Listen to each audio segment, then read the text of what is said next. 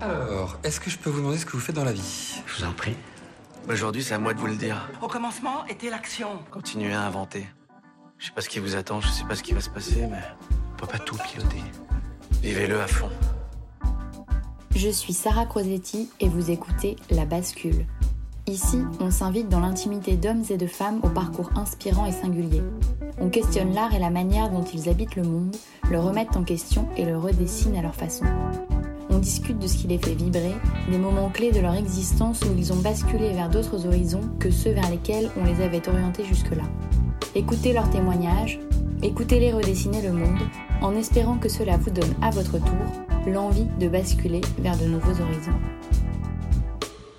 Alors, sur les bascules, c'est pas tout rose du jour au lendemain, ça, je veux aussi dire ça, parce que quand même, je me dis, allez, nouveau départ, machin, la violence pendant des mois, où tu sais, tu as l'impression que la bascule est faite, mais non, il y a encore. En fait, après la bascule, il y a tout le truc où tu te dis, est-ce que j'ai bien fait de faire la bascule? Et tu vas tester tout ce qui va te dire le contraire pendant des semaines, tellement t'es flippé. Hein. Et je me souviens que pendant des semaines, j'ai douté, tellement t'as peur en fait, tellement t'as peur. Donc tout ce qui te permettrait de revenir en arrière va être une énorme tentation dans cette période-là. Aujourd'hui, je rencontre Axel Tessandier, une femme talentueuse qui a basculé mille fois. Tour à tour entrepreneuse dans la Silicon Valley, autrice de deux livres, bientôt trois, et déléguée nationale du mouvement En Marche lors de sa création en 2016, Axel est une femme passionnée qui fonctionne à la conviction. Plutôt bonne élève, la machine se grippe pourtant dans les études supérieures, car Axel ne trouve pas sa place, rate plusieurs concours, enchaîne les CDD desquels elle se fait virer, jusqu'au jour où elle postule dans un programme innovant Palomar 5 à Berlin pour travailler avec 17 nationalités différentes pendant plusieurs semaines sur le futur du travail. C'est la révélation. Axel déménage ensuite à San Francisco, vit une folle histoire d'amour pendant plusieurs années avant à nouveau de basculer lorsqu'elle ne se sent plus à sa place. Axel parle ici avec pudeur de ses échecs, de la différence entre forcer et provoquer le destin. Elle parle aussi de la difficulté de quitter quelqu'un, des bascules pro et perso qui sont toujours liées, et de l'après-bascule dont on oublie souvent de parler. Exceptionnellement, cet épisode est en deux parties, car je n'avais pas envie de le couper au montage tant le discours d'Axel est d'utilité publique. Dans l'épisode de la semaine prochaine, vous découvrirez donc comment Axel s'est retrouvé à être l'un des personnages les plus importants de la première campagne politique d'En Marche en 2016. J'espère que cet épisode vous plaira et vous inspirera autant qu'Axel lorsqu'elle doit partager ses convictions. Belle écoute Alors bonjour, merci beaucoup pour ton invitation. Euh, c'est toujours compliqué de me présenter, mais il y a quelque chose qui m'a fait du bien. Il y a quelqu'un. En fait, maintenant, pour me présenter, j'utilise des verbes. Pas, euh, Donc, je m'appelle Axel Tessandier, j'ai 42 ans, et je dis plus je suis.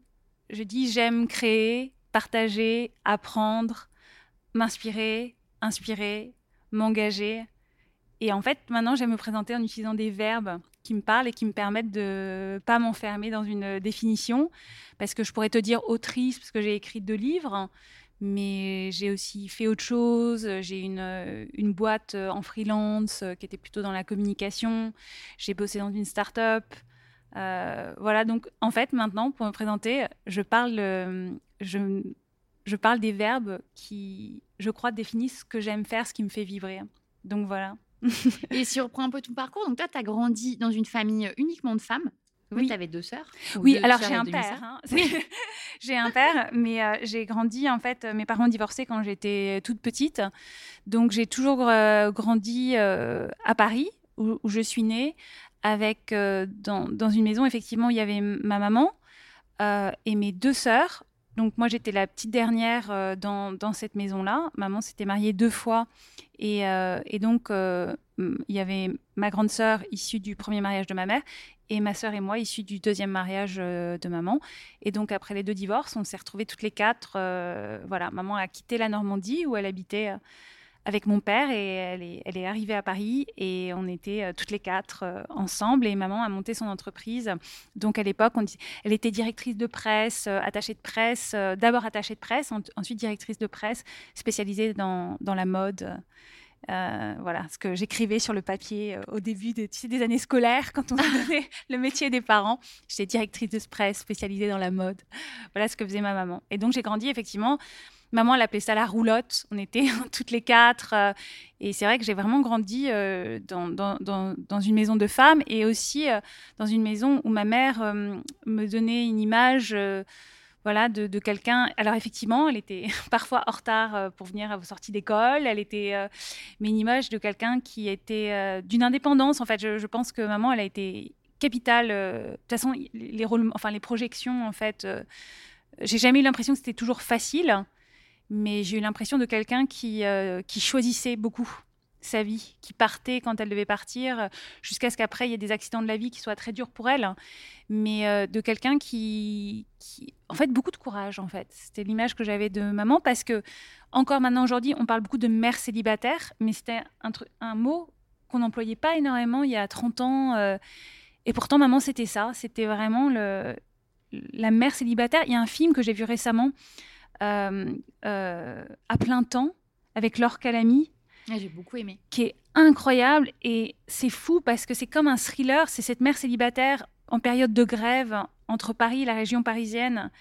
Et je trouvais que c'était dingue. Ça, ça représentait vachement euh, ce que c'est de, de, gérer en fait tout ça dans une espèce à bout de souffle en fait, dans une course pour être dans ce rôle-là, pour être au boulot, pour pour.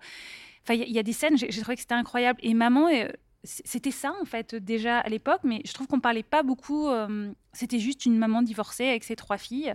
Non, c'était une mère célibataire avec euh, ses, trois filles issues de deux mariages euh, qui se défonçaient pour nous, donc qui travaillaient beaucoup. Mais je garde beaucoup de souvenirs de, de moments déments, même si elle n'était pas toujours à la sortie de l'école ou que parfois elle rentrait tard parce qu'elle avait du travail. Oui, non, mais c'est ce que je te demandais ça parce que effectivement, bah, on le verra sûrement après, mais dans ton parcours, as, en tout cas, tu donnes une image de de femme hyper, euh, tu vois, ambitieuse, courageuse, euh, qui a, même si on le voit dans ton livre, qu'en fait, c'est pas forcément le cas parce que toi aussi, comme tout le monde, tu as des doutes. Beaucoup, beaucoup, beaucoup. en tout cas, c'est vrai que tu, tu, donnes cette image très euh, mercenaire, tu vois. Et donc, je trouvais ça intéressant de, de voir s'il y avait des choses dans ton enfance euh, qui avait pu. Euh, oui, mais alors c'est marrant parce que moi, je pense qu'il y a un mélange mercenaire dans le sens où c'est presque. Enfin, j'ai pas le choix en fait. C'est-à-dire que c'est tellement douloureux pour moi de, de ne pas m'écouter que je finis par pas avoir le choix. Mais c'est hyper dur pour moi. Je suis quelqu'un de très anxieux, de très peureux. Mais il y a un moment où le fait de ne pas me respecter ou de ne pas m'écouter devient, euh, devient plus pénible en fait. Donc, euh, je pense aussi que si j'ai écrit le deuxième livre, La Révolution silencieuse, c'était aussi pour dire, hum, il y a l'image mercenaire, ambitieuse, etc. Mais c'est difficile. Hein. C'est de toute façon la liberté, elle a toujours un coût. Euh, et parfois, elle a un coût même physiquement, mentalement, euh, psychologiquement, mais je, je, peux pas faire, je, ne sais pas faire autrement en fait. Mais je voulais quand même dire que c'est pas toujours, pas toujours facile. Mais c'est vrai que le côté L'indépendance, se respecter, s'écouter, c'est quelque chose de très très important euh, pour moi. C'est le fruit de ma biographie à plein d'égards. Bien sûr, il y a l'exemple de maman, mais aussi de plein d'événements euh, dans l'enfance qui fait que il faut que je me respecte et aussi parfois il y a des peurs, des angoisses euh, très très très instinctives chez moi qui sont liées à, plein de choses qui refont surface. Mais j'essaye, j'essaye que les peurs m'empêchent jamais de faire ce que j'ai vraiment envie de faire.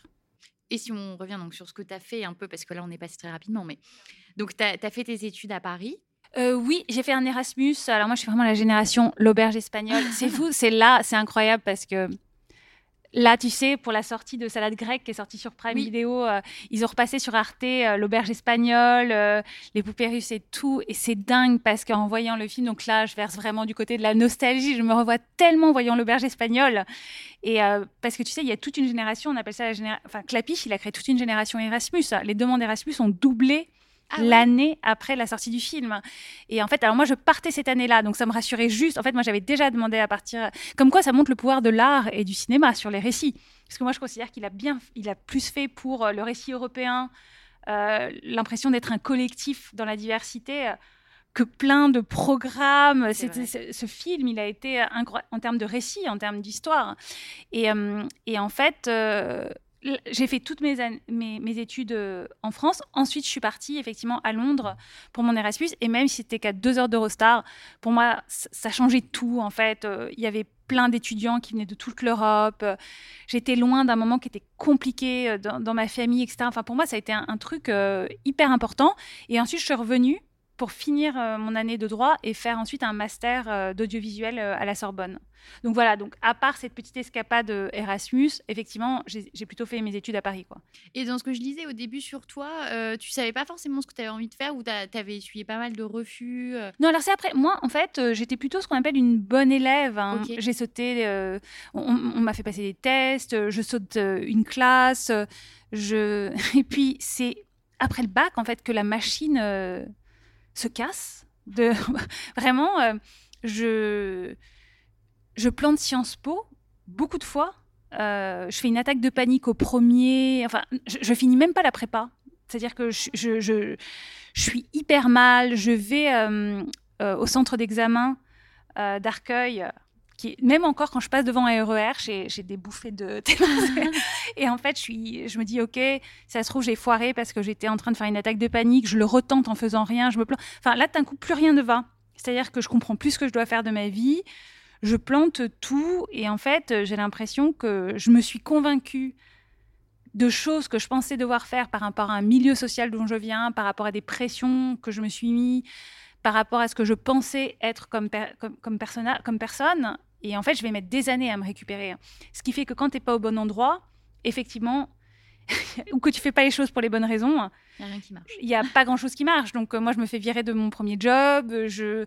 Et au début, c'est horrible parce que comme toi, tu penses que c'est toi qui ne penses pas droit, tu as l'impression que c'est toi qui déconne, quoi, ou c'est toi qui n'es pas au niveau, ou c'est toi. Je dis, attends, mais je me fais virer de mon premier job. On me garde pas quand il y a un CDD, mais qu'est-ce qui va pas chez moi, en fait? Donc toi, tu es comme, euh, voilà, es comme un rond euh, qui essaie de rentrer dans un carré. Ça, ça ne fonctionne pas, et ça, c'est hyper pénible. Et en fait, c'est l'expérience Palomar à Berlin qui va complètement me récupérer. Moi, mes années à l'étranger, elles ont été hyper importantes. Euh, pour m'éloigner un peu de peut-être de choses qui me faisaient souffrir ici ou, ou en fait, tu sais, quand tu es dans ton milieu euh, d'origine, tu es vachement soumis au regard de gens qui te connaissent depuis si longtemps, qui pensent te connaître depuis si longtemps, qui pensent pour toi parfois. Et c'est difficile de s'extraire de ça. Et donc mes années à l'étranger, que ce soit Erasmus, même quand je suis revenue pour mon premier job, ou l'Allemagne, ou après San Francisco, dont on parlera, euh, j'imagine, euh, ça a été hyper salutaire pour me retrouver, en fait, pour m'écouter. Pour quand tu as plus ces regards-là sur toi, il y a des regards bienveillants qui changent les vies. Moi, j'en ai plein. Mais il y a aussi des moments où c'est bien de se retrouver en disant Ok, en fait, qui je suis quand je ne fais pas trop attention aux pressions autour, euh, autour de moi. Et Berlin, euh, c'était un truc, 30 euh, personnes de la génération Y, c'était en 2009, on venait d'utiliser ce terme, génération Y, donc on avait tous entre 18 et 30 ans. Je me retrouve avec 14 nationalités du monde entier pendant deux mois, à la fin de l'année 2009. Et pour moi, c'est fou parce que Trois mois avant, j'étais une loseuse, je savais pas ce que j'allais faire de ma vie, je passais de CDD en période de chemin, enfin, pas comprendre ce que j'allais faire de mon existence. J'avais 27 ans, c'est encore quelque chose de très présent en France. La grande difficulté à rentrer dans le monde du travail pour de vrai, en fait, c'est-à-dire d'avoir un CDI ou une situation où tu es bien, ou, et, et, et, ça se passait pas comme ça. Et là, je me retrouve dans un endroit où euh, je trouve ma place, où je suis valorisée, où il y avait 800 candidatures, je fais partie des 28 euh, choisies. Ils n'ont même pas pris 30 personnes, ils en ont gardé 28. Euh, ils voulaient, pour la candidature, il fallait proposer tout sauf un CV. Donc moi, j'étais à tant mieux, parce que mon CV, c'est une catastrophe pour le moment. Et donc, en fait, c'est en faisant un petit pas de côté que je me suis retrouvée. Et dans ma vie, en fait, ça s'est assez prouvé pour moi que quand je fais un petit pas de côté, hein, ça me ressemble en fait. C'est ce que je dois faire pour me retrouver parfois. Et au moment où on me dit ne fais pas ce pas de côté, ou tu es sûr du pas de côté, c'est le moment où, pour moi je me récupère. Ça, s'est prouvé assez euh, souvent dans mon existence en fait. Et après ce, séjour à Berlin qui a été pour moi décisif, même si finalement concrètement, qu'est-ce que ça a donné pour Google et T-Mobile? Rien, parce que nous, on était des, nous, on venait tous se chercher en fait dans, ce programme, même si on a effectivement travaillé sur des projets pendant deux mois. Et sur les 28 résidents, euh, il restait de l'argent des sponsors, donc de Google et T-Mobile, et ils ont envoyé 8 des 28 euh, personnes qui étaient dans le projet Palomar 5 à San Francisco pour euh, continuer le projet pendant trois mois, pour avoir en fait une résidence artistique avec un partenaire à San Francisco. Ce qui pour moi était fou. J'étais, attends, il y a six mois, et là je me retrouve. Euh, oui, parce que tu faisais partie des huit, du coup. Oui, en fait, comment ça s'est fait En fait, ils ont dit ceux qui veulent, euh, qui ont la possibilité de, de travailler leur projet dans un hub, on appelait ça à l'époque un hub, on était vraiment dans l'époque anglicisme, la start-up qui arrive 2009, tu vois, Twitter euh, venait d'arriver, Obama avait utilisé Twitter pour, beaucoup, pour gagner, enfin, on commençait à peine à parler de tous ces outils-là. Donc, on est en, plus, en plein dans les hubs créatifs, les choses comme ça. Et, euh, et en fait, ils disent, euh, les organisateurs de, Palomar 5, donc si vous tapez Palomar 5 sur un moteur de recherche à Berlin, vous allez trouver plein de trucs parce que c'était quand même assez innovant. Enfin, c'était fou à l'époque de mettre 28 personnes. On habitait ensemble. on habitait ensemble, on travaillait ensemble. Et c'est fou parce que moi, donc on était 28. Moi, il y a une amitié, Sagarika, qui est devenue une de mes meilleures amies. Maintenant, elle habite à, New York. Elle, était, elle venait d'Inde, de Mumbai. C'est aujourd'hui une des personnes les plus proches. Alors qu'on se parle tout le temps, on ne s'est pas vu depuis des années parce qu'on n'habite pas dans le même endroit. Il y a eu la pandémie. Mais c'est vraiment un acte fondateur.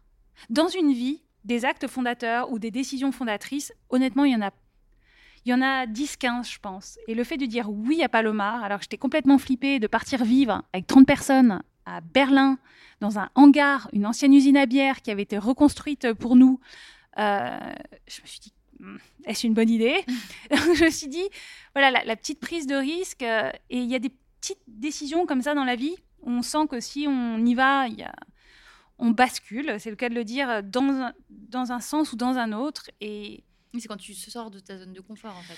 Oui, alors c'est un mot qui est très utilisé, mais en fait, c'est un moment où tu t'écoutes, t'écoutes euh, le cœur plutôt que la tête, euh, l'envie plutôt que la flip. C'est un moment très entre toi et toi-même, en fait. C'est même pas la zone de confort, parce que parfois, c'est. Ouais, il faut. Hum, je, je veux pas non plus qu'on rentre dans un truc un peu euh, sadomasochiste où tu dis si ça fait pas mal, c'est que je ne fais rien de bien pour moi et tout. Par exemple, hum, quand j'ai insisté sur Sciences Po, la prépa, alors j'étais très très mal en prépa, j'avais beaucoup d'attaques de panique et tout.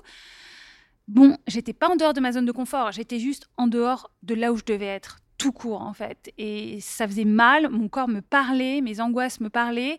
Et donc en fait, c'est une frontière un peu ténue entre euh, sortir de sa zone de confort pour faire quelque chose qui nous fait grandir, et on sent qu'on a le trac, mais qu'on en a envie, et là on ne devrait pas être. Et en fait, c'est pas du trac, c'est juste, euh, on est mal en fait. On est mal parce qu'on sent. Et ça, avec la connaissance de soi, l'expérience, on, arrive un peu plus à mettre le curseur.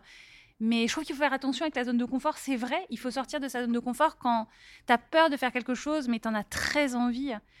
Et le truc qui est à te faire mal, quoi, où tu es juste mal, tu je, pense que chacun d'entre nous, en s'écoutant, on arrive, tu vois ce que je veux dire, à faire un peu le, truc. Est-ce que je suis en train d'insister hein, dans un truc qui n'est pas pour moi et c'est douloureux?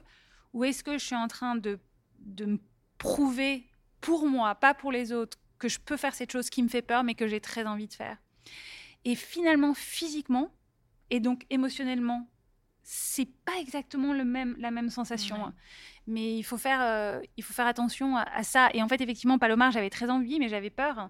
Mais je sentais hein, qu'en fait, euh, j'allais pouvoir me récupérer d'une façon. J'avais cette intuition hein, que c'était à la marche, c'était un pas de côté, c'était et puis j'avais rien à je n'avais rien à Paris qui me retenait, pas de job, euh, une expérience ici ou là, tu vois, rien de. J'avais 27 ans, j'avais pas d'amoureux, j'avais. Enfin, c'était le moment, je dis, t'as aucune raison de pas le faire, à part la trouille. Hein.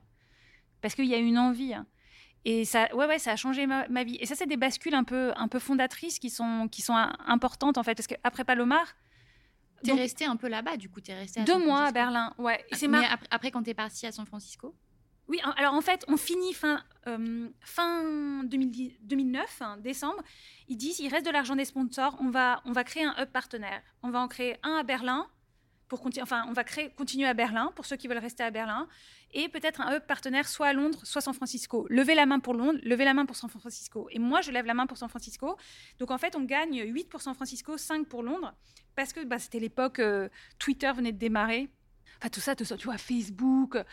Moi, c'est vrai. J'avais un espèce de truc. Attends, j'ai la possibilité d'aller là. 15 ans en fait. Mais oui, mais c'est fou. Et en fait, je me dis, attends, j'ai la possibilité d'aller là où l'endroit où tout se passe. on n'était pas du tout dans l'époque euh, à, questionner les intentions de ces mecs-là, le rôle de la technologie. Euh, c'était les good guys, les mecs de la Silicon Valley. C'était l'anti-Wall Street. New York était plus du tout le rêve. New York, c'était euh, greed is good. C'est Michael Douglas, pardon, dans Wall Street, tu vois. Et en face, on avait les good guys qui vont changer le monde. Steve Jobs, le hippie, euh, qui garde l'esprit un peu hippie, euh, mais avec la puissance du monde dans, ta poche. Franchement, on avait ces lunettes roses-là et j'étais à bloc sur ce discours. Donc, euh, je disais à tout le monde, les gars, faut qu'on parte à San Francisco, levez la main pour SF. Et, et, alors, en plus, la vie étant ce qu'elle est, je l'ai raconté plein de fois, mais c'est quand même la vérité. je venais de rencontrer quelqu'un à Paris, moi, avant de partir à, à Palomar 5, qui était ingénieur à San Francisco. Donc, histoire impossible entre. Euh, il était norvégien, mais habitait aux États-Unis depuis très longtemps. Était euh, chez Apple, donc avait absolument pas l'intention de rentrer en Europe. Et donc, euh, amour d'été en, l'été 2009. Puis je dis, écoute, enfin, je, on va pas faire vivre cette histoire entre Paris et San Francisco, donc on se sépare. Et là, je pars à Berlin et on me dit qui pour San Francisco? Et comme lui et moi, je pense qu'on était déjà assez attachés l'un à l'autre, il se pointe à Berlin pendant que je suis là-bas euh, par surprise euh, et il, me, dit écoute, je ne sais pas ce qu'on va pouvoir faire, mais promets-moi qu'après Palomar et après Berlin, tu viens au moins me voir à San Francisco pour les vacances de Noël, enfin quelque chose. Euh, voyons quoi. Le karma. Non mais je l'appelle trois semaines après, je dis tu vas donc il vient juste quatre jours à Berlin quoi prêcher pour sa paroisse en disant c'est trop bête si on n'essaye pas. Et donc moi je dis un peu franchement, oui oui bien sûr, n'ayant mais aucune idée, en me disant bon vivons le week-end et puis on verra après. Et lui adorable parce que Palomar c'est compliqué, on était on vivait tous ensemble, t'as pas le droit d'avoir quelqu'un de l'extérieur qui venait, donc il avait pris un hôtel juste à côté, enfin le truc hyper romantique, très sympa.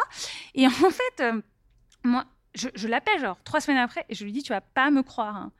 mais il y a la possibilité qu'il crée un hub partenaire pendant trois mois à San Francisco.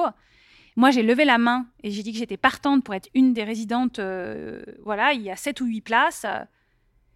Et en, le 9 février 2010, euh, je partais pour San Francisco pour trois mois. Donc, tu vois, c'est quand même assez fou. C'est pour ça, euh, d'un coup, tu as le vent, tu vois, dans le dos. Et c'est un truc hyper agréable quand tu l'as pas eu depuis un moment.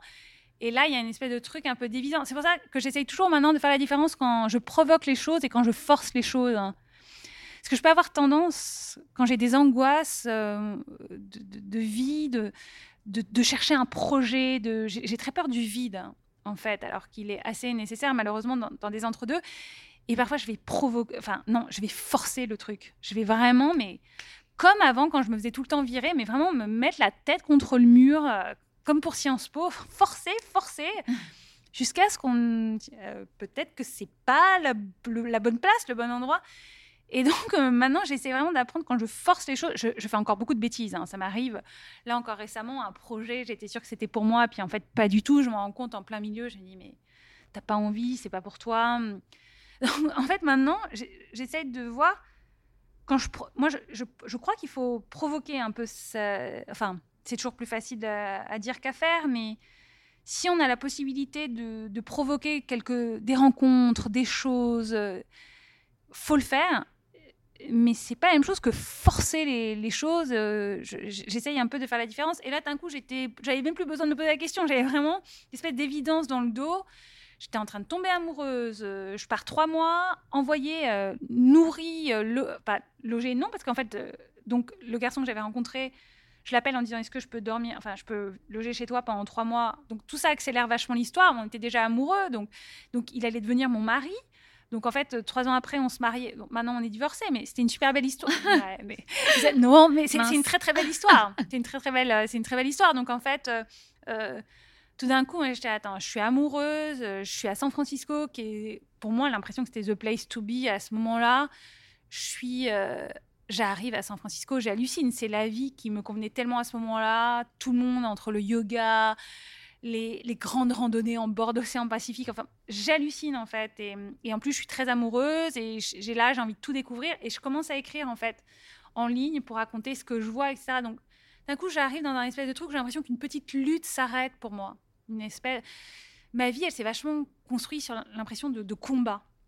tu sais, quand il t'est arrivé des trucs dans l'enfance euh, ou des choses, y a, parfois tu, confonds tes, réflexes de survie et tes réflexes de vie. Et comme tu as mis en place vachement de mécanismes de survie, parfois tu as l'impression que c'est des mécanismes de vie. Et en fait, c'est pas du tout les mêmes choses. Moi, je me suis beaucoup construit sur euh, la lutte, euh, la survie, enfin, de, façon, je, ne suis pas du tout. Je, viens d'un milieu très très privilégié, mais je veux dire par rapport à des choses qui, qui, me sont arrivées, et en fait, parfois, on croit que ce qui est un, comportement de vie est en fait un comportement de survie. Donc moi, je me construis beaucoup sur euh, la vigilance, quoi. Être vigilant, être prêt aux emmerdes qui arrivent, euh, faire attention, euh, le bonheur, bon, bien en profiter parce que ça peut s'arrêter et tout. D'un coup, pour moi, c'est très nouveau, l'impression de, ne plus être dans la lutte. Il y a quelque chose de très doux qui s'installe pour moi, de très, j'utilisais avec mon ex-mari, comme de la what, en fait, ce qui est très nouveau pour moi. Cette espèce d'impression de... Oh, mais en fait, euh, je sais pas si c'est le bonheur, mais ça y ressemble. Et en fait, c'est très nouveau comme sensation. Je suis bien avec lui, je suis bien dans l'endroit où je suis, je découvre, et ce qui fait que j'ai pas envie de rester trois mois.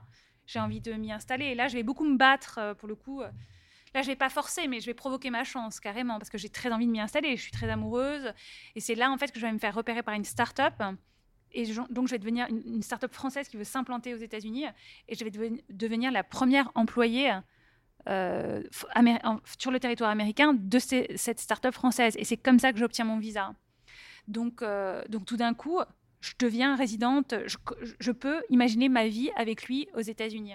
Oui, parce que sinon, tu aurais été obligée de repartir. Euh, bah, après les trois mois, je suis repartie, la résidence était terminée, sauf que contrairement aux autres qui étaient en résidence artistique, moi aussi j'étais en résidence artistique à la GAFTA, qui était une galerie numérique pur truc de la Silicon Valley, c'est-à-dire euh, tu avais des data visualisations euh, au mur, euh, d'artistes numériques, au, board, tu avais Google, Twitter, c'était complètement fou pour moi d'arriver au milieu de tout ça, j'avais accès à des trucs qui étaient dingues.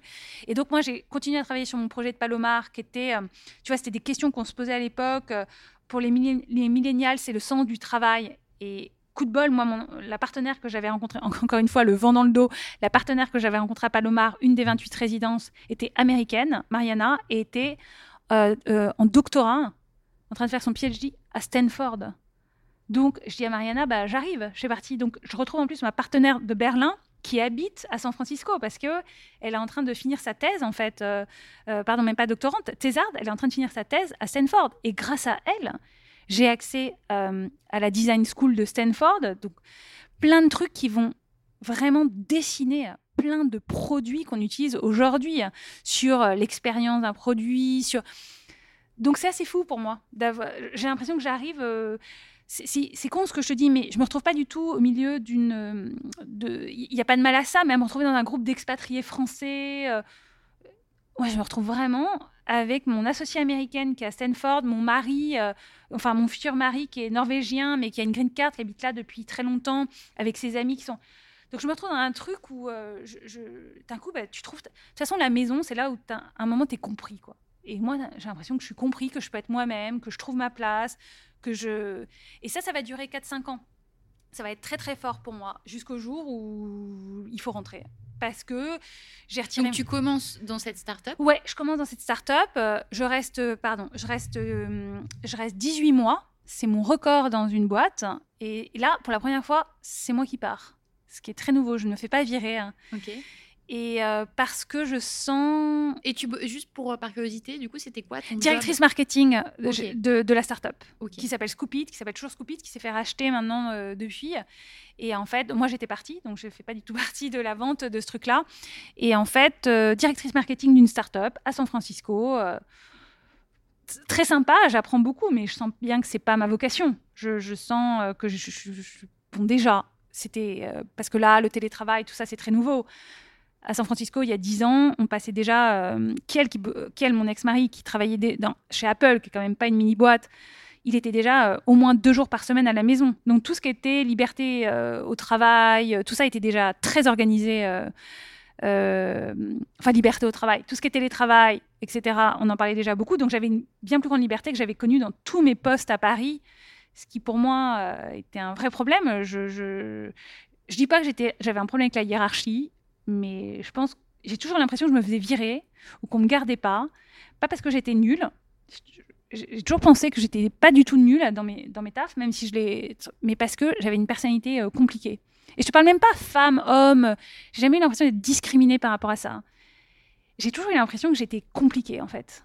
Euh, sans m'auto-flageller. Juste que je, c'était électron libre, quoi, difficile à manager. Ouais, je pense. Électron libre, qu'on c'est toujours un truc qui est revenu, par exemple. J'ai, remarqué, euh, mais là, je te parle même après, quand euh, j'ai eu le droit à une, petite exposition médiatique pendant la campagne de 2017 présidentielle, l'électron libre, le machin. Je c'est marrant parce que ça se veut un compliment, et puis en même temps, ça veut dire un peu chiante, un peu. je, je, ne sais pas. Mais. et en fait, c'est la vérité. Pour moi, c'est donc je sentais bien que c'était pas ma vocation. En même temps, ça m'avait vraiment permis de m'installer et j'essayais vraiment de le faire les choses bien jusqu'à un jour, ce que je te disais au début du, podcast, euh, où le fait de ne pas me respecter euh, devient très douloureux pour moi. Je suis mal, je suis vraiment mal. Ouais, tu le sens physiquement. Physiquement, je refais des attaques de panique de fou. Euh, je... Les attaques de panique chez moi, elles reviennent toujours à des moments très. Moi, j'en fais depuis que j'ai 10-12 ans et parfois elles reviennent à des moments très précis. Et, donc je sens, c'est qu'en fait, je suis, je suis hyper mal, etc il faut que je parte, mais euh, pour faire quoi? Comment avoir mon visa? Enfin, il y a plein de questions. Et, en fait, c'est l'horreur pour moi parce que ça augmente encore plus l'angoisse que je me sens bloquée, en fait. Je me sens prisonnière d'une situation où je suis plus heureuse. Mais comment partir? Je vais pas euh, mettre en... Enfin, mon couple, ma vie. Donc, tu sais, quand tu te sens prisonnière d'une situation, tu as l'impression que tu peux pas en sortir. Je suis tellement mal à ce moment-là. Et finalement, je, ça, devient plus fort que moi. Je, je présente ma dème sans faire exprès. Je me souviens tellement d'une réunion et en fait, euh, mon boss à l'époque, que j'aime beaucoup, qui était un mec génial, donc c'était pas du tout contre lui, c'était juste que moi, j'avais plus ma place. Euh. et en fait, il dit Axel va faire euh, toute la réunion, elle va présenter pour les six mois à venir le plan sur machin. Et puis il dit Donc, Axel, tu comme s'il faisait, c'était pas de la provoque, mais pour lui, il sentait que j'étais en train de partir. Et je dis non, je peux pas faire ça. Il dit mais pourquoi? Je dis parce que je vais partir, je vais pas être là pendant six mois. Et c'est sorti tout seul, je te jure, à la réunion de matin. Quand j'arrive, on partageait à l'époque, donc coworking, tu en avais déjà plein euh, San Francisco à l'époque. Et c'est sorti tout seul. Je dis, j'arrive, après je rentre et je dis à Kiel, je crois que, je, je sais pas, je pense que ça se passe comme ça, je pense que je viens de dire euh, que je partais. Quoi. donc il faut qu'on s'organise. Enfin, je ne sais pas comment on va faire, mais euh, et en fait, là, de toute façon, nous, on était très amoureux. Ça faisait trois ans qu'on était ensemble, mais c'est vrai, on s'est mariés aussi parce qu'on voulait avoir le temps. Enfin, c'est pas du tout comme ça que c'est. Je veux pas du tout le faire comme ça parce que c'était une, demande en mariage qui était magnifique. Euh, j'en garde un souvenir incroyable. Et, euh, mais on s'offrait aussi pour nous deux une liberté pour notre couple, quoi. Et en fait, on s'est mariés. Moi, j'avais déjà quitté, euh, j'avais déjà quitté Scoopit. On s'est mariés. Et en fait, moi, j'ai une green card peut-être trois mois après et ce qui est drôle quand tu te maries euh, c'est avec une Française, et lui, il avait déjà sa green card, il était américain, il était devenu américain. J'ai vraiment eu l'impression de vivre le, film Green Card avec Andy McDowell. C'était tellement drôle. Ce qui est génial, c'est même si tu es hyper amoureux, que tu vis ensemble depuis des années, quand tu te retrouves en face du mec, mais je te jure, tu flippes. c'est tellement drôle cette scène. Où il, dit, il pose une question, genre, quel est le deuxième prénom de, mon de, de, de quel, mon mari? Et puis, je regarde j'ai envie de rire. Il dit Don't look at your husband. Tu vois, c'est tellement drôle. es là, je dis, c'est fou parce que même toi, tu te dis Attends, mais évidemment, je connais son deuxième prénom. Et pourquoi tout d'un coup, je doute? Donc, ça, c'est assez drôle. Et en fait, on s'est mariés. Et, et, en fait, j'ai eu ma green card. Et c'est là où j'ai monté euh, Axel Agency, où je suis devenue freelance. Qui était pour moi la seule façon d'exister, en fait, je pense, à ce moment-là, professionnellement. Donc, il y a une agence un peu. En fait, je me suis dit C'est marrant. J'habitais aux États-Unis, mais j'ai l'impression que j'intéressais beaucoup euh, les boîtes françaises. Euh, où les gens. Euh, j'avais pas une vraie valeur ajoutée pour une boîte américaine, moi, en tant que freelance. La vraie valeur ajoutée que j'avais, c'était si des gens voulaient des tendances des États-Unis. En fait, je m'en suis rendu compte quand j'ai été à un festival où personne ne venait, à part les Américains à l'époque, s'appelle South by Southwest, à Austin, où maintenant, par exemple, tu vois le film qui vient d'avoir cet Oscar, Everything All at Once, qui, euh, en fait, à South by Southwest, a le festival cinéma, le festival musique et le festival tech. Trois jours, trois jours, trois jours très connu des geeks pour le South by Southwest Tech aux États-Unis, parce que c'est là que Twitter a présenté ses premiers trucs, etc. Totalement inconnu en France. Mais quand tu habites dans la Silicon Valley, South by Southwest, euh, c'est un passage obligé. Tu y vas. Maintenant, c'est beaucoup plus connu en Europe, etc.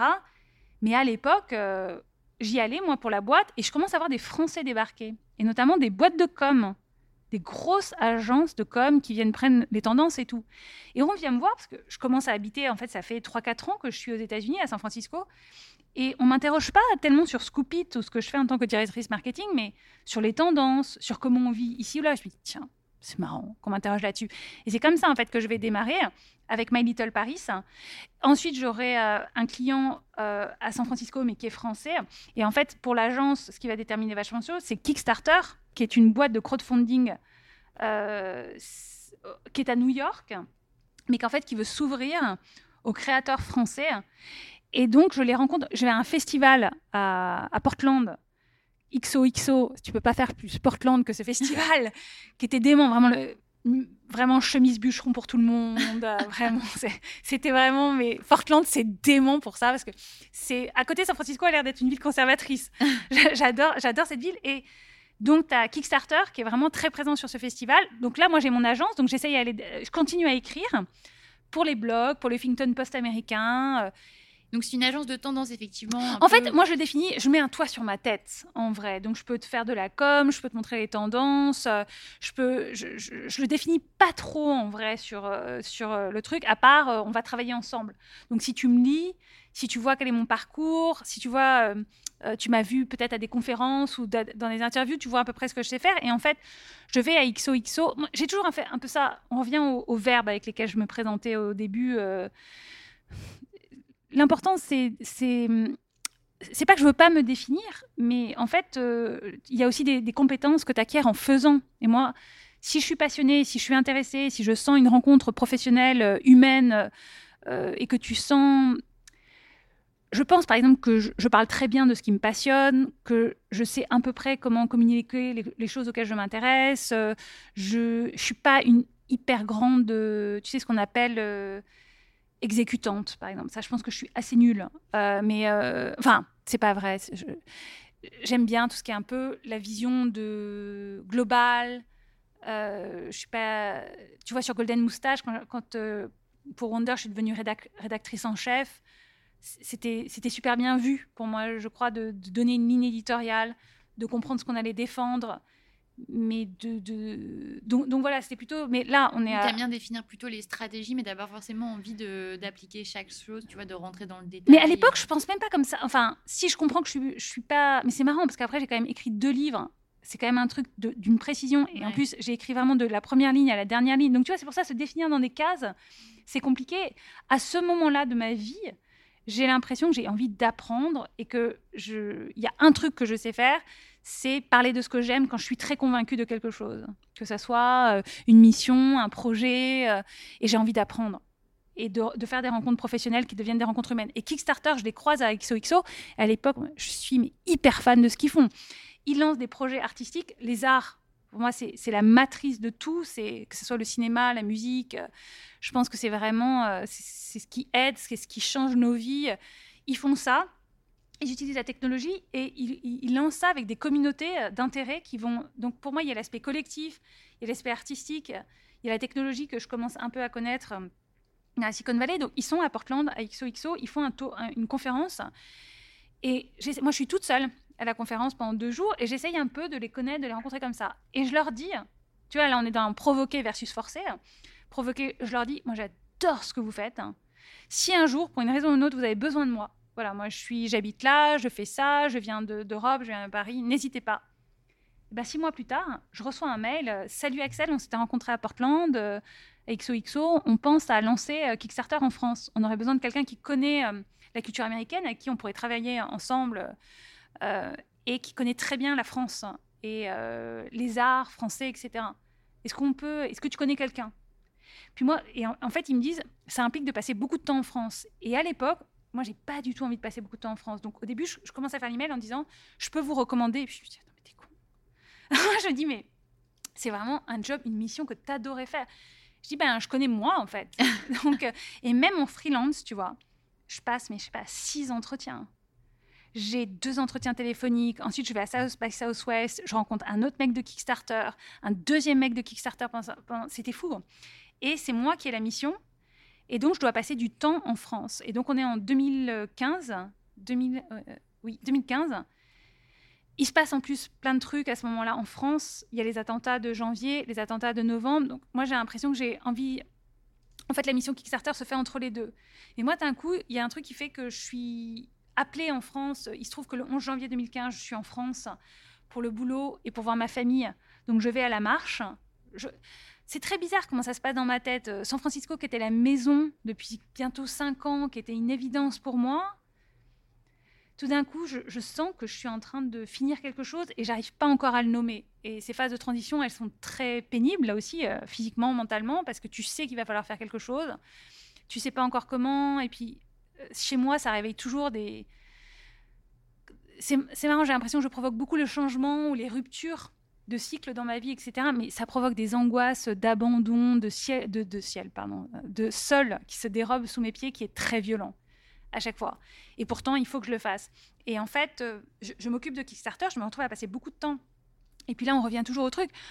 Tout d'un coup, euh, quand je suis en France, euh, bah, on demande mon expertise, on me demande d'intervenir à des conférences. Bah, la meuf de la tech qui vit à San Francisco depuis 4 ans, tout d'un coup, j'ai ma place dans un écosystème. Et là, pour moi, c'est valorisant. Et d'un coup, je me sens plus valorisée ou plus utile en France que je ne le suis à San Francisco. Ensuite, il se passe tout ce qui se passe fin 2015 à ce moment-là, je suis à Paris et là, je n'ai pas envie de rentrer. J'ai envie de rester, j'ai envie d'être proche de ma famille, de mes amis. Et donc, je sens que je suis en train de, basculer. Cette année 2015, c'est une bascule, en fait, pour moi, parce que je sais que je vais rentrer et je ne sais pas comment le dire, parce que je sais que je vais rentrer seule, en fait. J'arrive pas à me projeter avec mon mari là-bas. Oui, tu penses que lui, de toute façon, il a sa place euh, à San Francisco C'est même pas ça, parce que tu peux dire euh, l'un suit l'autre, et puis euh, pourquoi on n'essaye pas la France pendant deux ans et tout, mais moi, je suis pas du tout là-dedans. Je sais que je vais pas lui demander ça, pas parce que je ne me projette pas avec lui là et que lui va être mal, très égoïstement, parce que je pense que c'est la fin. c'est la fin de notre histoire en fait et que je ne sais pas comment le dire. Je, je, Donc c'est même pas un truc de me dire oh là là il sera tellement malheureux en France. Non, non c'est beaucoup plus égoïste que ça. C'est beaucoup plus lâche que ça de, ma part. Bah, sur la rupture, moi, j'ai dit tout le temps, j'ai été vraiment super lâche. Parce que j'ai fait traîner le truc pendant très longtemps, je me suis pas bien comportée, je, je, je, suis nulle. Parce que je sais pas comment ne pas. En fait, tu veux ne pas faire souffrir quelqu'un et en essayant de ne pas le faire souffrir, c'est pire que tout. Donc, euh, et puis toi, pareil, comme tu as très très peur, tu t'appuies sur la pédale alors que tu sais qu'il faut y aller. Donc c'est des moments, oh, espèce de no man's land là, où tu es juste avant la décision, mais tu sais qu'il faut que tu prennes la décision. C'est c'est l'horreur. Là, des petits tours aux urgences pour attaque de panique, euh, j'en ai fait un ou deux. Je me souviens d'un. Je suis tellement mal. Et parce qu'en plus, je peux pas montrer parce que hum, professionnellement, je suis très en représentation à ce moment-là. Je suis invitée à beaucoup de trucs et tout, mais moi, personnellement, c'est l'enfer, en fait. Euh. et je, me souviens, je sors d'une conférence, je suis hyper mal. Donc, je finis euh, aux urgences de je ne sais plus quel hôpital. Et mon ex-mari me dit, mais il était encore mon mari à l'époque, mais on était en train de plus ou moins de se séparer il appelle son meilleur pote en disant va aider Axel, elle va bien et tout. Donc je me retrouve avec le pote, le meilleur pote de mon ex-mari aux urgences.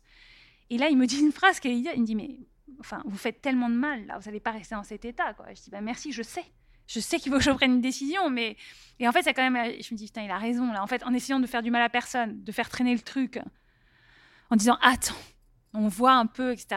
Et en fait, fin 2015, je, en fait, je suis à Paris et mon ex-mari me dit, il faut que tu viennes euh, me dire un peu les choses en face, tu vois. Et euh, je dis, mais il a raison. Je suis bah tellement nulle. Et là, je dis, ben oui, oui, c'est sûr. Et je devais prendre un train, un, un, train, un avion le 26 décembre 2015. Et puis j'arrive à l'aéroport et j'ai oublié ma green card à la maison. Donc l'acte manqué de fou. J'arrive je lui dis désolé, j'ai oublié ma green card. Il dit tu te fous de moi. je dis mais non, mais je sais pas quand est-ce qu'on va retrouver un avion pour que je vienne. Il dit je t'ai pris un billet d'avion pour demain matin, même avion, même heure. Euh, voilà, c'est toi, tu n'oublieras pas ta green card. À demain. Donc là, je me dis, putain, l'horreur. Et là, je me souviens tellement de ma mère qui m'accompagne. J'ai un sac à main avec moi. Je sais, euh, je ne prends aucune affaire. Je sais que je suis en train de faire. C'est très bizarre dans ma tête. Et en fait, je prends cet avion euh, pendant 10 heures. Je suis dans un état, en fait. J'arrive à San Francisco avec mon sac à main. Et euh, on est le 27 décembre. Et le seul truc que je lui dis, je dis écoute, laissons-nous 24 heures parce que déjà, je suis dématée. Je dis pas qu'on va faire semblant pendant 24 heures, mais laissons-nous 24 heures pour nous, en fait, pour nous dire au revoir bien. Euh. Et en fait, je reprends l'avion dans l'autre sens le 31 décembre trois jours après avec mes six valises, six ans de ma vie. Donc c'est déchirant comme au revoir, c'est horrible parce que je l'aime, je l'aime plus comme il faudrait, mais je l'aime encore. Et, euh, et, en fait, on, se dit juste, euh, si tout ça est trop personnel, du coup. mais, euh, mais ça fait partie du parcours parce que ça fait. En fait, les bascules, c'est toujours aussi un peu des impulsions en réalité. Des, les bascules de vie qui ne sont que pro, que perso et tout. Moi, j'y crois pas du tout tout ça. En fait, c'est toujours une espèce de mélange de trucs qui se font au même moment. En fait, il y a aussi le fait, parfois quand c'est trop, tu peux en faire qu'une. Tu dis, OK, en fait, je vais pas tout faire en même temps. Je vais pas faire ma bascule perso, pro. Et ça, je comprends. D'un coup, c'est trop. OK, en fait, je vais déjà m'organiser là-dessus. Et ensuite, on voit, dans ma vie, ça s'est pas organisé comme ça. C'est toujours, il y a une espèce de moulinage là qui se fait dans ma vie. Je sens que c'est la fin d'un cycle. Et en fait, c'est la fin d'un cycle sur plein de niveaux par rapport à ce que je fais, par rapport à ce que j'ai envie de faire, par rapport à, là où je suis, et malheureusement à ce moment-là par rapport à la personne que j'aime. Mais en fait, les, bascules, c'est, tu sais, c'est toujours un peu des mélanges euh, à ce moment-là. Et en fait, ce qu'on se dit en décembre 2015, on se dit, on se sépare, on voit dans six mois où on en est, et si on est toujours séparés, on divorce. Parce qu'on était mariés, donc c'était un, un, gros truc, quoi. C'est pas seulement se dire au revoir euh, sur un. Donc, le revoir à l'aéroport, il est déchirant. Mais vraiment, c'est un truc dans ma vie, je m'en souviens toute ma vie. Et on est le 31 décembre, donc je suis toute seule dans mon avion. Il n'y a personne. Hein. Donc je me souviens de cette scène, mais cubresque, quoi. Vraiment, un espèce d'avion vide, mais vide, toute seule en train de pleurer dans ma peluche. Et j'ai tellement honte parce que je ramène ma peluche et il y a une hôtesse de l'air qui vient me voir qui me dit euh, Vous voulez un peu de champagne et tout? Parce que tu sais, quand le 31 décembre, 1er janvier, tu passes les fuseaux horaires, tu sais, des États-Unis. Ah, oui. Euh, donc tu tapes 14 minuit, quoi. Dans... Et moi, je suis non, non, ça va, de toute façon, je bois pas. Et je dis non, non. Elle me dit, ah, oh, elle est trop mignonne, cette peluche. Moi, je suis dématée, hein. je, suis en là. J'ai tellement honte, je dis oui, c'est pour mon neveu. Alors qu'en fait, je suis en train de chialer dans ma peluche, quoi. Mais c'est marrant parce que donc j'ai ce souvenir, beaucoup de larmes pendant 7 heures. 7-8 euh, heures. Ensuite, tu traverses l'Atlantique. Donc, je sais pas, d'un coup, là, je me fais une espèce de métaphore un peu chelou dans ma tête, où je suis au-dessus des nuages. Donc, tu sais, quand tu arrives des États-Unis, à cette heure-là, le soleil se lève. Donc, en fait, tu pars des États-Unis euh, en fin de journée, euh, et puis tu arrives, en fait, il y a 9 heures de décalage, tu arrives en début de matinée en France. Donc là, je te dis pas que je me fais un petit trip, je vois le soleil qui se lève au-dessus des nuages, cette espèce de, de nuages un peu cotonneux là. On est le 1er janvier 2016, donc. Nouveau départ, quoi. Voilà, dans ma tête, je me dis, c'est l'horreur. Tu vas mettre du temps à t'en relever, mais tu es de l'autre côté de la décision, tu es de l'autre côté de l'Atlantique. C'est aller-retour, tu l'as fait.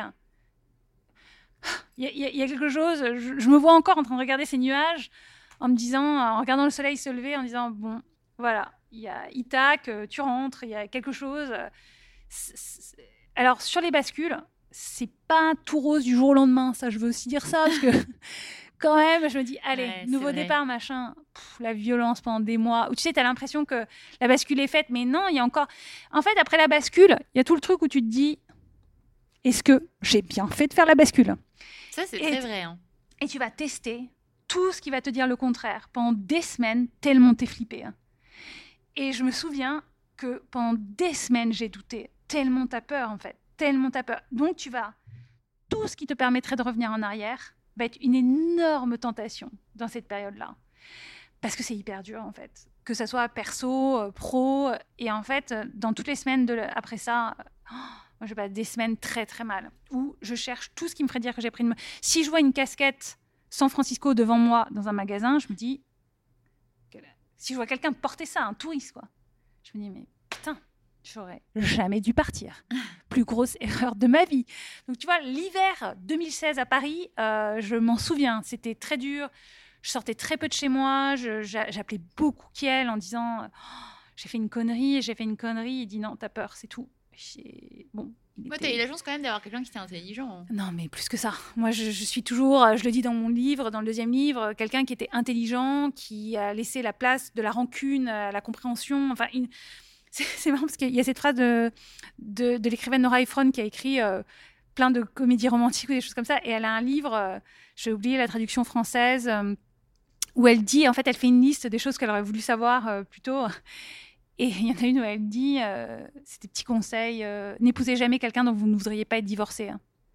C'est tellement vrai, c'est tellement précieux. Et donc, quand j'ai lu cette liste, je me dis, ben, mon ex, il est dément c'est quelqu'un dont je suis contente. Enfin, je suis contente. Non, c'est dommage. le divorce, c'est jamais un truc top. Mais je suis contente que ça soit avec cet homme-là. C'est-à-dire qu'il a été vraiment euh, très bien. Et cette, cette liste de Nora Ephron est démentielle. Elle est, elle est en ligne, elle est vraiment géniale. Et en fait, c'est, il, a, il a été très, très bien. Il a été même mieux que moi. Euh, par peur. Moi, j'ai eu la tentation de plein de choses. Et puis, il était blessé. Et quand tu es blessé, tu as la tentation d'être méchant. As la tentation... Parce que lui, il voulait pas se séparer. Non bien qu'après, il se soit rendu compte que finalement. Euh, Après, c'est des questions de personnalité et tout ça. Je pense qu'il est plus heureux maintenant, même si ça a mis du temps. Enfin, c'est comment dire ça? C'est des cycles de la vie, mais je pense que, c'était quelqu'un qui s'est beaucoup oublié pour moi parce que j'exigeais ça beaucoup d'une histoire d'amour. Maintenant, j'essaye de faire plus attention à ça, mais j'ai bien vu, en fait, euh, tu sais, il y a des histoires qui se construisent sur des dynamiques ou des, euh, besoins complémentaires et parfois des blessures complémentaires, en fait, ou des choses comme ça.